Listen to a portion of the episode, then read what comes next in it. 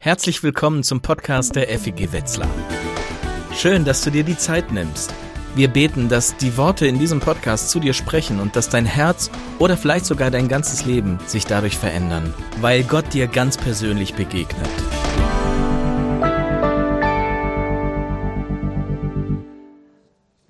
Ja, diese herausfordernde Begebenheit, von der der Filmausschnitt handelt, die wird uns von Matthäus, von Markus und von Lukas in ihren Evangelien berichtet. Und die Ki Geschichte habe ich natürlich schon als Kind im Kindergottesdienst äh, kennengelernt. Ich vermute viele von euch auch.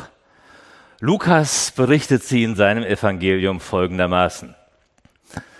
Und es begab sich an einem Tag, dass er lehrte. Und es saßen Pharisäer da und Gesetzeslehrer die aus allen Dörfern von Galiläa und Judäa nach Jerusalem gekommen waren. Und die Kraft des Herrn war da, um zu heilen. Und siehe, Männer trugen auf einer Liegematte einen Menschen, der gelähmt war. Und sie versuchten, ihn hineinzubringen und vor ihn zu legen. Und weil sie wegen der Menge keine Möglichkeit fanden, ihn hineinzubringen, stiegen sie auf das Dach und ließen ihn mit der Liegematte durch die Ziegel hinunter in die Mitte vor Jesus. Und als er ihren Glauben sah, sprach er zu ihm, Mensch, deine Sünden sind dir vergeben. Und die Schriftgelehrten und Pharisäer fingen an, sich Gedanken zu machen und sprachen, wer ist dieser, der solche Lästerungen ausspricht? Wer kann Sünden vergeben als nur Gott allein? Als aber Jesus ihre Gedanken erkannte, antwortete er und sprach zu ihnen, was denkt ihr da in eurem Herzen? Was ist leichter zu sagen? Deine Sünden sind dir vergeben? Oder zu sagen, steh auf und geh umher? Damit ihr aber wisst, dass der Sohn des Menschen Vollmacht hat, auf Erden Sünden zu vergeben, sprach er zu dem Gelähmten, ich sag dir, steh auf, nimm deine Liegematte und geh heim. Und sofort stand er auf vor ihren Augen, nahm sein Lager, ging heim und pries Gott. Da gerieten alle außer sich vor Staunen und sie priesen Gott und wurden voll Furcht und sprachen, wir haben heute Unglaubliches gesehen. Als Kind habe ich solche Geschichten aus der Bibel geliebt. Das ist ja auch einprägsam. Da ist ein Haus voller Leute. Vier Freunde bringen ihren gelähmten Freund, weil sie wissen, dass Jesus heilen kann, aber sie kommen nicht durch. Alles voll. Kurz entschlossen wuchten sie ihn auf das flache Dach, brechen das Dach über Jesus auf, lassen ihren gelähmten Freund auf seiner Liegematte an Seilen hinunter und Jesus heilt ihn dann. Ja, und natürlich, da sind wieder welche von diesen Schriftgelehrten und Pharisäern, die mal wieder was zu meckern haben, aber Jesus stört sich nicht dran und macht es trotzdem. Ungefähr das ist von der Geschichte bei mir im Kindergottesdienst hängen geblieben. Gut. Nun steht da nicht im Text, dass es vier, vier Freunde waren. Es ist nur von Männern die Rede. Auf vier kommt man, wenn man annimmt, dass die Liegematte wahrscheinlich vier Ecken hat und wenn an jeder Ecke eine anpackt, dann sind es halt vier. Es können aber genauso gut auch sieben oder acht gewesen sein. Es steht auch nicht da, dass es Freunde waren. Es können auch genauso gut Verwandte oder Nachbarn gewesen sein. Aber das sind Nebensächlichkeiten. Auch wenn das im Film so ähnlich dargestellt wird. Wir schauen uns mal die Ausgangslage an. Jesus ist in einem Haus in Kapernaum. Da wohnte er ja wenn er nicht gerade auf Wanderschaft war. Und Jesus war keineswegs immer auf Wanderschaft. Er hat zwischendurch auch mal wo gewohnt. Und das war eben in Kapernaum. Ob es jetzt das Haus war, in dem er wohnte, steht nicht da. Also irgendein Haus, vermutlich nicht ganz klein, vielleicht so eine Art kleine Halle oder sowas. Und er lehrt.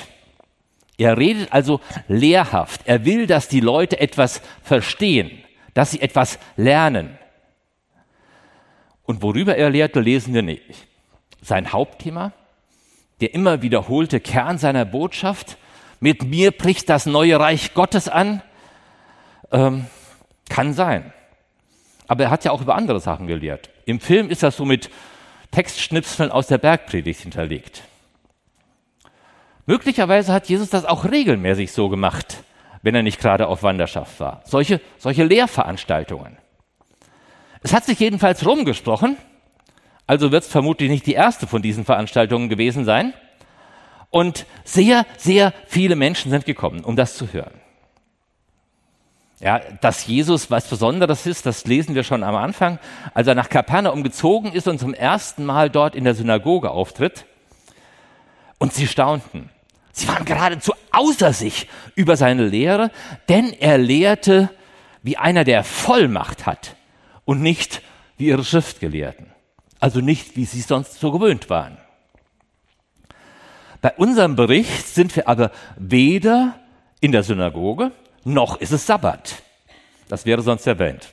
Fromme Juden hätten auch am Sabbat weder einen Gelähmten mit seiner Matte schleppen dürfen, noch ein Loch ins Dach machen dürfen, äh, denn beides ist Arbeit, die dann am Sabbat verboten ist.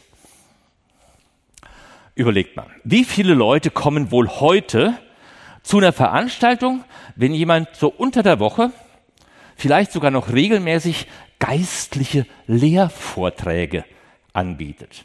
und auch noch außerhalb einer etablierten Gemeinde oder Kirche. Also stell dir mal vor, du mietest dir hier irgendwo in Wetzlar einen Raum, vielleicht so ein leerstehendes Ladenlokal irgendwo in der Fußgängerzone und dann hängst du große Plakate ins Fenster, jeden Dienstagabend ab 19.30 Uhr ein geistlicher Lehrvortrag, Eintritt frei.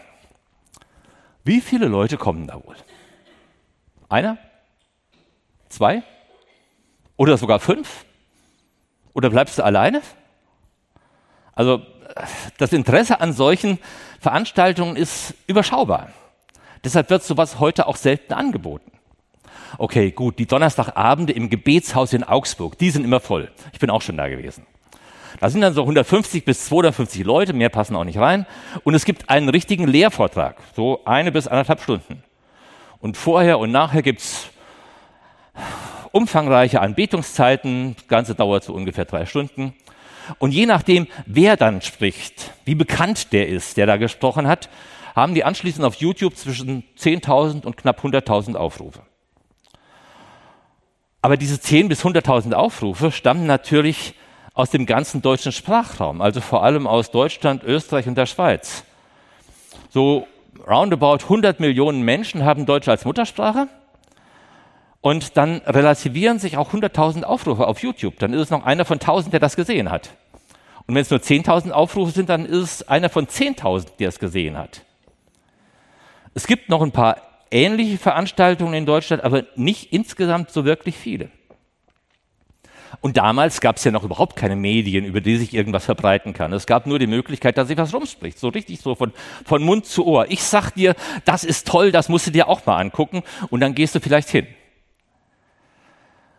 dass die Leute sich bei Jesus drängeln, zeigt, dass da etwas Besonderes ist. Die Menschen damals waren zwar schon die meisten einigermaßen religiös, ähm, aber die meisten, weil es halt so zum Leben dazugehört. Weil man einfach ein bisschen religiös sein musste, um gesellschaftlich irgendwie akzeptiert zu werden. Die meisten haben das nicht aus besonderem inneren Antrieb gemacht. Und wenn also sehr viele Leute zusammenkommen, wenn Jesus lehrt, dann muss da was spürbar, da muss da was erlebbar gewesen sein. Und genau darum geht's. Was war das denn, was die Leute so angezogen hat? Was war das? Also wenn das nur ein junger Rabbi gewesen wäre, oft auf Wanderschaft, aber wenn er dann mal zu Hause in Nazareth ist, dann hält er regelmäßig solche Lehrveranstaltungen. Das hätte nicht so viele Leute angezogen. Ja, ein paar religiös Interessierte vielleicht wenn er interessante neue Gedanken bringt, wenn er die heiligen Schriften irgendwie neu interpretiert, wenn er vielleicht so eine Art Jüngerschaftsschule gegründet hat.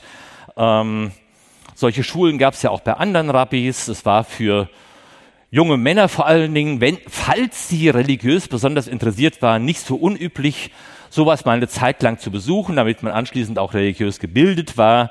Dadurch, das hebt auch so ein bisschen das Ansehen. Ja, und vielleicht, wenn er sehr warm und einfühlsam gesprochen hat, dann wären vielleicht auch ein paar seelisch Empfindsame gekommen.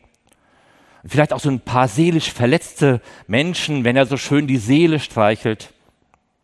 Ja, und alle anderen, die halt ganz normal durchs Leben gehen, so einigermaßen robust und stabil und nicht übermäßig religiös interessiert, die wären halt nicht gekommen. Die wären nicht unter der Woche zu so einer Lehrveranstaltung gegangen. Aber auch die sind da. Die Leute drängeln sich. Es ist richtig, richtig voll.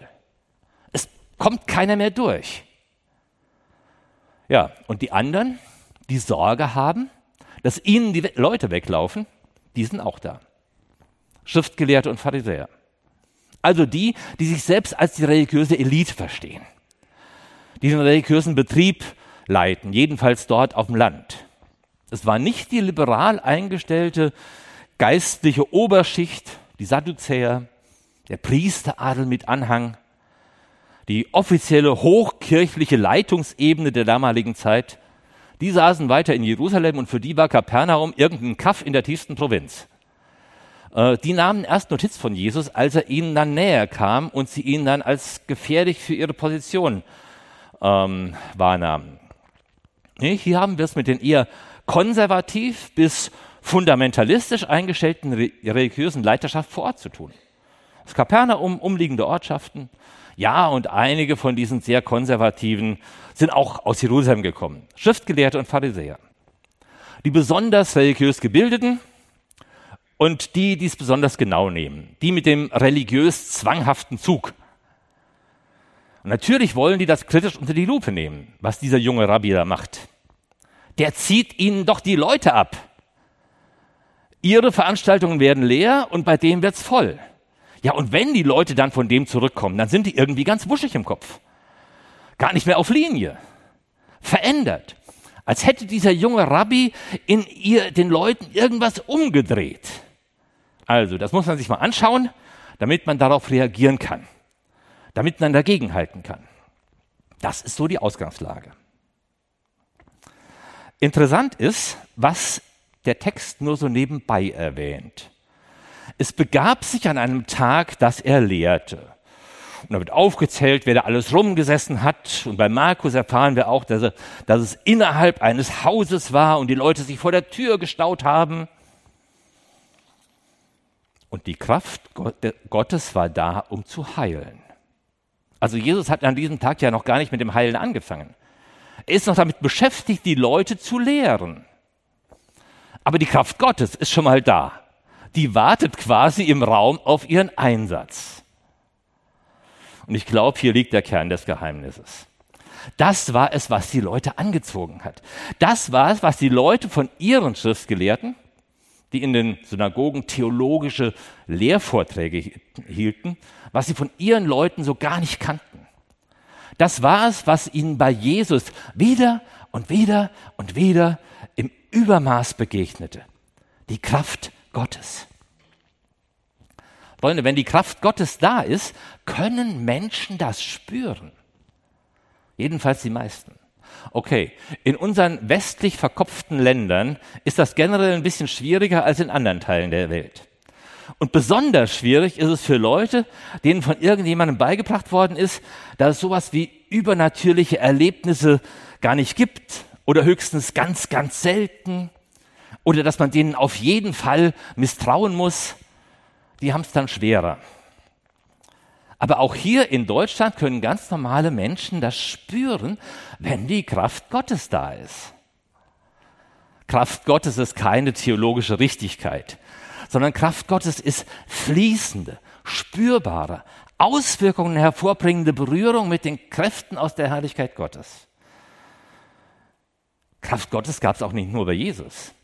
Die gab es auch bei seinen Nachfolgern und die gibt es bis heute. Und an diesem Tag hat die Kraft Gottes zwar schon primär die Heilung auf dem Programm, aber wenn es um Heilung durch die Kraft Gottes geht, dann hat das auch immer was mit dieser Klarsichtigkeit zu tun, mit der Fähigkeit zu erkennen, was eigentlich gerade dran. Also ich habe ja schon etliche Leute für das Gebet um Heilung ausgebildet. Es geht nicht darum, bestimmte Formeln zu sprechen. Es geht nicht darum, alles richtig zu machen. Es geht nicht darum, unbedingt die richtige Reihenfolge einzuhalten. Es geht auch nicht darum, unbedingt bestimmte Ergebnisse zu erzielen. Aber es ist ganz wichtig, sich einem Menschen mit den Augen Gottes zuzuwenden. Und wenn das möglich ist, dann hat das was mit der Kraft und mit der Gegenwart Gottes zu tun kann mich an etliche Situationen erinnern, wo dann jemand mit einem bestimmten Symptom zum Gebet um Heilung kommt. Ja? Ah, da tut's weh. Ja? Bet mal dafür. Okay. Und dann spricht man mit der Person und hält sowohl die menschlichen Augen und Ohren sehr offen, denn ich möchte ja die Person als wirklich wahrnehmen, als auch die geistlichen Augen und Ohren hält man offen, denn ich möchte ja auch wahrnehmen, was Gott von der Sache hält. Und nicht immer, aber nicht so selten kann man dann auch viel mehr wahrnehmen, als nur dieses eine Symptom, diese eine Beschwerde. Klar, ein verrenkter Fuß ist vielleicht einfach nur ein verrenkter Fuß und da sollte man auch nicht mehr hineingeheimnissen, als drin ist. Aber wenn der Körper leidet und zugleich die Seele schreit, dann ist es gut, das auch wahrzunehmen und einen Menschen ganz liebevoll mit der Zuwendung Gottes anzurühren. Ich glaube ja, dass Gott den Menschen gerne was Gutes tut. Und dass er eigentlich für jeden Menschen so eine Art eigenen Heil- und Behandlungsplan ganz individuell auf Lager hat. So einen therapeutischen Gesamtplan. Er möchte die Leute in den Arm nehmen. Er möchte sie mitnehmen auf einem Weg.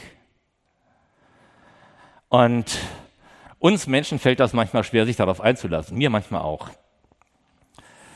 Bei dem Mann, der da auf einer Matte liegend durchs Dach gelassen wird, vor die Füße Jesu, da ist ja ganz offensichtlich, was das ein Problem ist. Ne? Der Mann ist gelähmt, der kann nicht gehen, der kann nicht aufstehen. Ganz offensichtlich.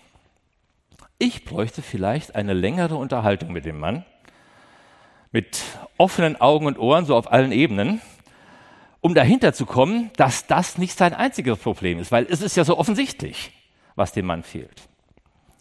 Jesus ist da schon besser, aber er ist ja auch der Meister.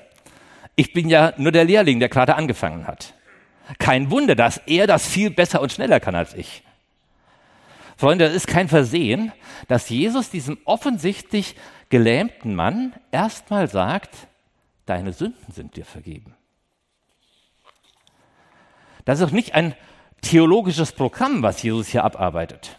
So nach dem Motto, ja, die Sünden sind immer das wichtigste Problem. Und erst wenn das mal geklärt ist, dann kann man sich auch um alle anderen Probleme, auch um die körperlichen Probleme kümmern.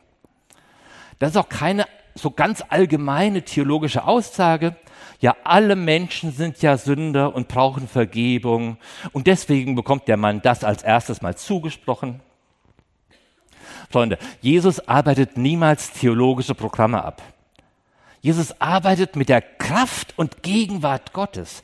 Und deswegen erkennt er, dass dort in diesem Menschen, der ihm gerade vor die Füße gelegt wird, ein Sündenproblem ist, das dringender nach Lösung und Vergebung schreit, als die Tatsache, dass er gelähmt und damit hilflos auf andere angewiesen ist.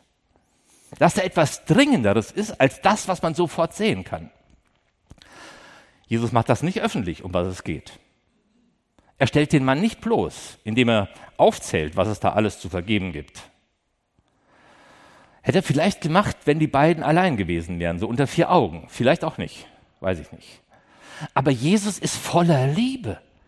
Und nur mit Liebe im Herzen kann er diese anwesende Kraft Gottes richtig einsetzen. Sonst wäre der Mann vielleicht hinterher körperlich geheilt gewesen, dafür aber bloßgestellt bis an sein Lebensende und blamiert. Und sowas macht Jesus nicht. Wir sollten sowas auch nicht machen. Jesus spricht diesem Mann einfach die Vergebung seiner Sünden zu. Jesus weiß, worum es geht. Der Mann weiß es auch. Im Film wird das nur mit so einer kurzen Veränderung der Gesichtszüge angedeutet. Es kann ausreichen. Kann ja sein, dass der Mann hinterher noch ein paar Stunden Seelsorge gebraucht hat, weiß ich nicht. Ähm, aber die Grundlage für die Lösung seines größten Problems ist mit diesen wenigen Worten Jesu gelegt. Deine Sünden sind dir vergeben.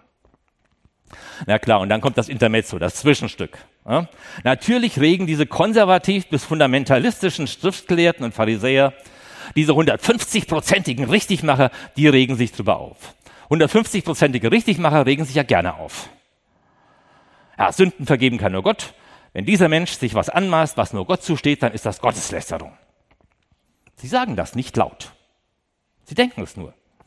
Okay, vielleicht haben irgendwo hinten in der Ecke zwei miteinander getuschelt, aber das war ja alles brechend voll. Jesus hat das mit den normalen Ohren nicht gehört. Aber Freunde, wenn die Kraft Gottes da ist, und Erkenntnis über die nicht sichtbaren Sachen gibt, dann ist das nicht nur auf eine Person bezogen. Das ist ja in dem Film schön dargestellt. Ungefragt sagt Jesus diesen Leuten ihre eigenen Gedanken auf den Kopf zu.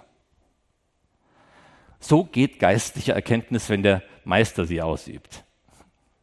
Auch dabei geht es Jesus jetzt nicht darum, seine Kritiker vor den Kopf zu stoßen oder sie zu blamieren. Nein, er lädt sie ein, sich darauf einzulassen, was das bedeutet, dass die Gegenwart Gottes da ist, dass das Reich Gottes mit ihm angebrochen ist. Und vielleicht hat er ja bei einem oder bei einigen von diesen 150-prozentigen Richtigmachern die harte Schale des Herzens dadurch ein bisschen angeknackst. So ein bisschen aufgebrochen, dass er ihnen ihre eigenen Gedanken auf den Kopf zusagt. Ja, und jetzt spricht er auch ihren Verstand an. Schaut doch mal. Ja, was kann man denn leichter sagen? Deine Sünden sind vergeben oder steh auf und geh? Ja, und natürlich ist es auch diesen Schriftgelehrten und Pharisäern klar, man kann viel leichter sagen, dass die Sünden vergeben sind. Selbst wenn sie das für eine Lästerung halten. Denn das sieht man ja nicht, ob die Sünden vergeben sind oder nicht. Aber ob ein Gelähmter aufsteht und geht, das sieht man schon. Ja, und dann macht Jesus es einfach. Er macht es einfach. Er spricht übrigens nicht mal ein Gebet. Er sagt einfach, steh auf, nimm deine Liegematte und geh heim. Das ist alles. Und der Mann steht auf, nimmt seine Liegematte und geht einfach. Gott laut lobend zieht er ab. Hat Jesus diesen Mann nur geheilt, um diesen Schriftgelehrten und Pharisäern was zu beweisen? Hätte er das sonst nicht gemacht? Doch, klar. Ich bin mir sicher, ich bin mir hundertprozentig sicher, Jesus hätte diesen Mann auch geheilt, wenn die gar nicht da gewesen wären. Er hat, Jesus hat sich nie einem Menschen verweigert, der sich mit der Bitte um Heilung an ihn gewandt hat. Er hat nicht immer sofort das gemacht, was da von ihm erwartet wurde, was die Leute gerne gehabt hätten. Das ist übrigens bis heute so. Jesus macht nicht immer sofort das, was wir gerne hätten. Er hat seine eigenen Vorgehensweisen. Aber wir haben keinen einzigen Bericht in der Bibel, in dem Jesus sich der ernsthaften Bitte um Heilung letztlich verweigert hätte. Letztlich verweigert hätte.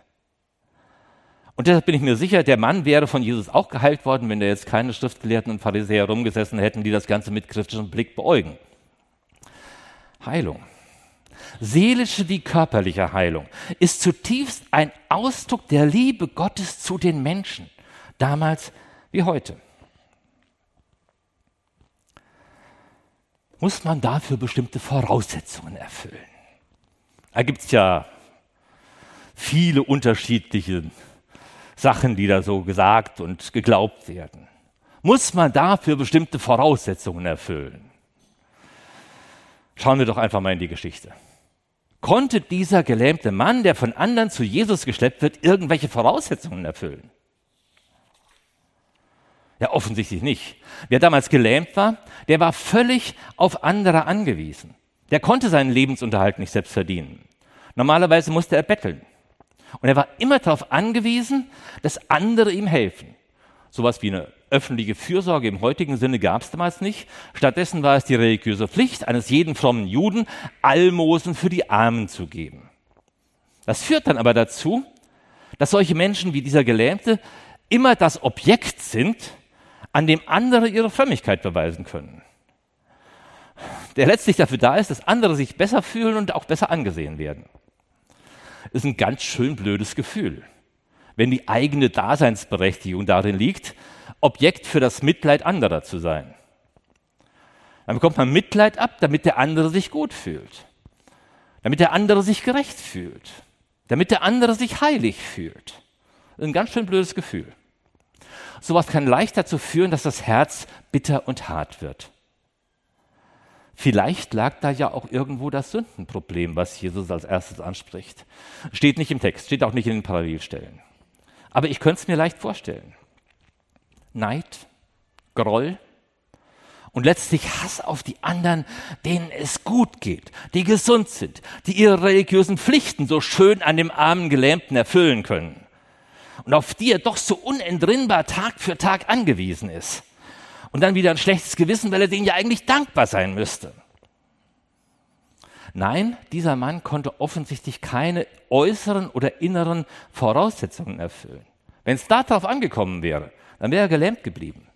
Der konnte ja noch nicht mal glauben. Also wenn Jesus Menschen geheilt hat, dann hat er relativ häufig den Glauben angesprochen. Oft sagt er sowas wie, dir geschehe nach deinem Glauben oder dein Glaube hat dir geholfen. Hier ist es anders. Ja, Jesus sieht auch hier Glauben. Das heißt ja im Text, als Jesus ihren Glauben sah. Aber das ist nicht der Glaube des Gelähmten. Jesus sieht den Glauben dieser Männer, die den Gelähmten zu ihm schleppen und sich auch noch die Mühe machen, den dann aufs Dach zu wuchten und ihn von oben runterzulassen. Vermutlich kann dieser Gelähmte gar nicht mehr glauben, dass ihm irgendwie geholfen werden kann. Dann braucht er stellvertretenden Glauben. Glaube, der für andere eintritt. Und auch du kannst stellvertretend für andere glauben. Und wenn du den anderen dann noch zu Jesus schleppst, dann bist du an der richtigen Adresse für deinen Glauben.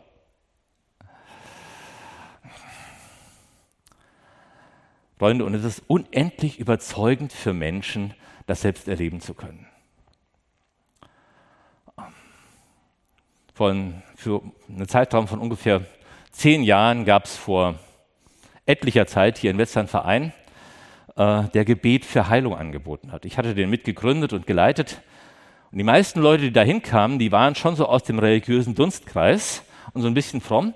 Aber wenn so richtige Heiden kamen oder auch so Kirchendistanzierte, dann gab es zwei Möglichkeiten.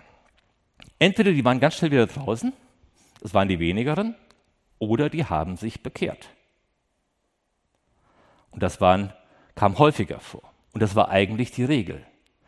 Menschen, die Gott erleben, selbst wenn sie nicht die körperliche Heilung bekommen, die sie vielleicht gewünscht hätten. Menschen, die von Gott angerührt werden, das überzeugt, die werden bewegt, die kommen zu Jesus. Und deswegen habe ich für dich am Schluss zwei Einladungen. Erstens, wenn du in deinem Umfeld Leute hast, die leiden, schlepp sie zu Jesus. Wahrscheinlich musst du die nicht auf den Buckel packen. Heute gibt es da andere Möglichkeiten. Versprich ihnen auch nicht, komm nur zu Jesus und all deine Probleme verschwinden. Äh, und alle inneren und äußeren Schmerzen äh, verschwinden. Jesus hat mit jedem Menschen sein eigenes Programm. Und er ist der Meister. Wir sind nur die Lehrlinge. Wir können das nicht so gut, wie er das kann. Aber wir arbeiten mit ihm zusammen und wir ahmen ihn nach. Meine Erfahrung ist, wenn ich mit Glauben für jemanden bete, fängt normalerweise etwas an, sich zu bewegen. Nicht immer das, was ich erwartet habe, aber normalerweise fängt etwas an, sich zu bewegen. Und wenn ich den Eindruck habe, hier bewegt sich gar nichts, dann bin ich normalerweise unzufrieden und sage, Papa, was ist denn da los? Wir sind ja mit seiner Kraft unterwegs, nicht mit der eigenen Kraft. Was hindert dich also, jemand aus deinem Bekanntenkreis zu sagen, dass es auch hier in dieser Gemeinde Leute gibt, die um Heilung beten? Seelische Heilung und körperliche Heilung. Die meisten Menschen sind ja daran interessiert, dass es ihnen besser geht. Und dann einfach mal jemand mitbringen. Das mit dem Beten können wir nach dem Gottesdienst machen. Wir können aber auch mal einen gesonderten Termin dafür ausmachen. Und wenn du jetzt hier sitzt und Sehnsucht danach hast, von Gott berührt zu werden, und, oder wenn du hier sitzt und denkst, meine Seele tut so weh, oder wenn du jetzt hier sitzt und denkst, Mensch, so ein Stück körperliche Heilung könnte ich doch auch gebrauchen. Wenn der Gottesdienst heute fertig ist, dann ist der Gebetsdienst für dich da, in beiden Ecken, bei den Aufstellern. Und ich werde auch noch da sein. Wir beten gerne für dich. Komm einfach und lass dich anrühren. Unser Gott ist Liebe. Jesus ist die menschgewordene Liebe. Seine Kraft ist Liebe. Sie rührt dich gerne an, ohne Voraussetzungen. Und wenn du das gerade nicht glauben kannst, macht nichts. Wir glauben für dich mit. Komm einfach. Amen.